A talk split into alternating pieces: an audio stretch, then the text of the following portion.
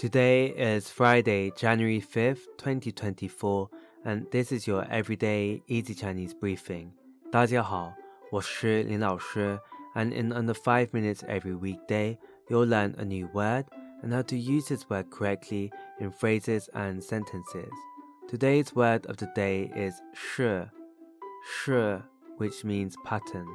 Let's practice by making different words, phrases and sentences with 是 the first word is fang shi, fang shi, which means method.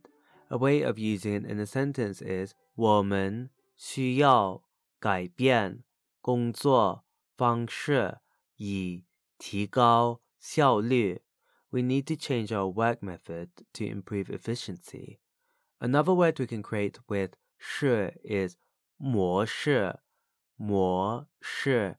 This means model A way of using it in a sentence is 这种新的商业模式更符合现代消费者的需求。这种新的商业模式更符合现代消费者的需求。This new business model better meets the needs of modern consumers. Finally, we can create the word 样式。 Yang, shi, which means style.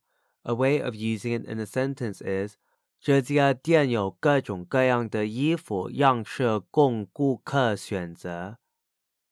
这家店有各种各样的衣服样式供顾客选择。This store has a variety of clothing styles for customers to choose from.